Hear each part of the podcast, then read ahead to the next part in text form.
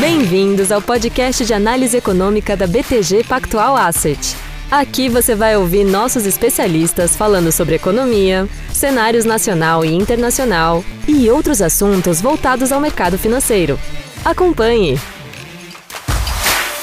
Bem-vindos a mais uma atualização do cenário econômico da BTG Pactual Asset. Eu sou Rodrigo Fontinelli e, junto com a Stephanie Birmo, vamos trazer tudo que movimentou os mercados em fevereiro no Brasil e no exterior. Vamos começar falando sobre o cenário internacional que foi o grande destaque do mês de fevereiro. O conflito entre a Rússia e a Ucrânia foi o grande evento.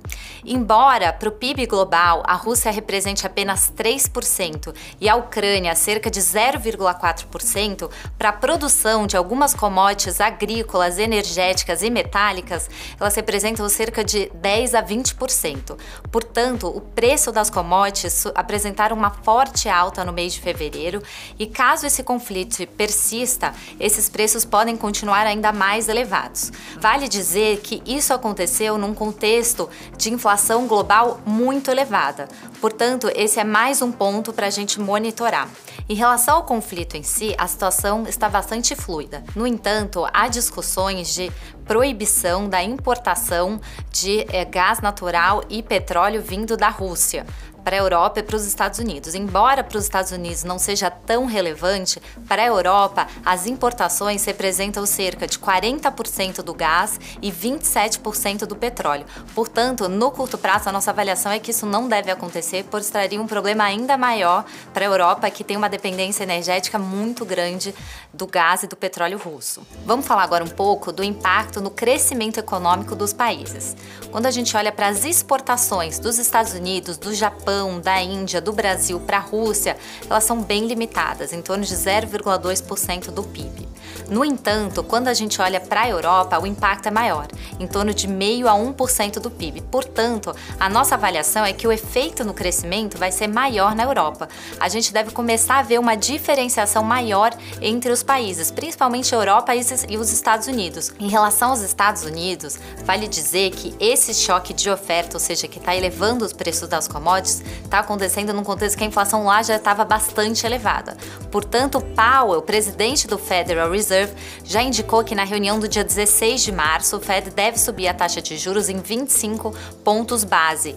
Ele também se mostrou aberto para altas de magnitudes maiores ou várias altas nas próximas reuniões. A nossa avaliação é que o Fed deve subir a taxa de juros em todas as reuniões desse ano e tem uma chance relevante de ter uma aceleração para 50 pontos base nas próximas reuniões. Já na Europa, o Banco Central Europeu, que ia terminar o programa de compra de ativos agora em março, não deve mais fazer isso por conta desse efeito negativo que deve ter no crescimento econômico. Portanto, a nossa avaliação é que o Banco Central Europeu vai continuar comprando ativos enquanto esse conflito não se resolver. Agora vamos olhar como que esse cenário internacional vai afetar o Brasil que já estava com a inflação elevada, expectativas de inflação subindo e agora a gente está vendo esse choque de preço de commodities agrícolas e também do preço do petróleo. Nesse sentido, nós revisamos a inflação para cima, que agora já está em 7% para o ano de 2022, que é bem acima da meta e bem acima do consenso.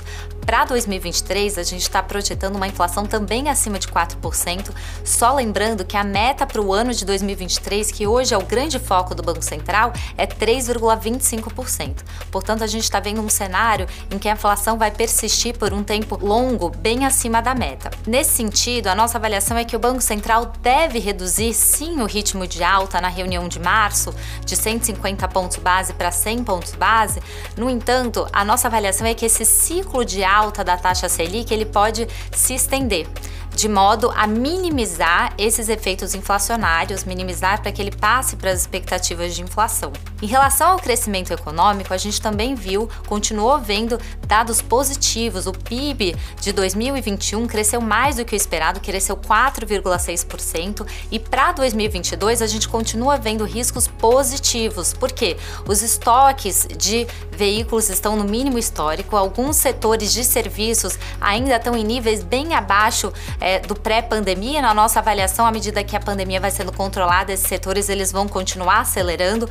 Portanto, a nossa avaliação é que o PIB de 2022 deve ficar em torno de 0,5% positivo. Em relação ao preço das commodities, vale dizer que enquanto ela pode ter um efeito negativo no crescimento econômico de alguns países, de alguns setores da população, que obviamente vão ver os alimentos e a gasolina subindo, como o Brasil é um grande produtor de commodities, quando esses preços sobem, o efeito líquido no crescimento econômico pode ser positivo. Nesse contexto, o real, que foi a moeda de destaque de apreciação no ano de 2022, pode continuar se beneficiando dos preços das commodities em níveis elevados e também da taxa de juros no nível ainda mais alto. Um último ponto que precisamos observar é em relação ao canal financeiro no crescimento econômico por conta da exposição a ativos russos. Embora a exposição à dívida soberana e corporativa seja moderada, há um passivo de cerca de 300 bilhões de dólares que precisam ser monitorados. O impacto disso até o momento está bastante limitado, mas é algo que a gente vai continuar monitorando. Essas foram as considerações do cenário doméstico e internacional no mês de fevereiro.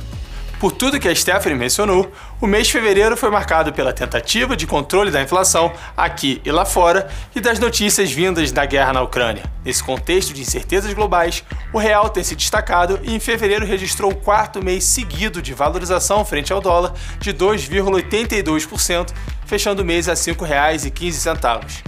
No acumulado do ano, o real se valorizou 7,51%. O começo do mês de março já foi marcado pela subida forte dos preços de commodities, em especial do petróleo, do alumínio e do aço. Outro fator importante que tem ocorrido no ano é a contínua entrada do fluxo de investimentos estrangeiros no Brasil, que até fevereiro ultrapassou 11,7 bilhões de dólares. Esse movimento fortalece o real e ajuda a combater a inflação aqui no Brasil.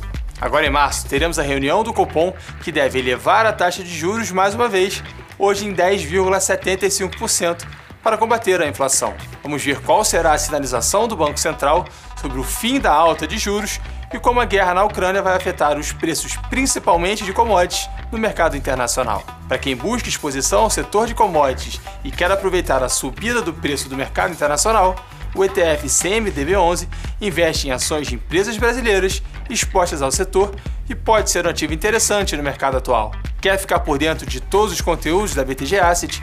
Entre no nosso site, siga a gente no LinkedIn e no YouTube.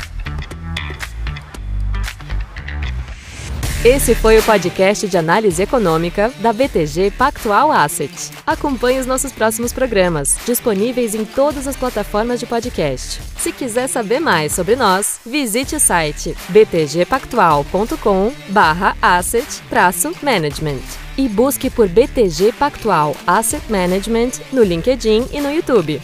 Dê um BTG nos seus investimentos.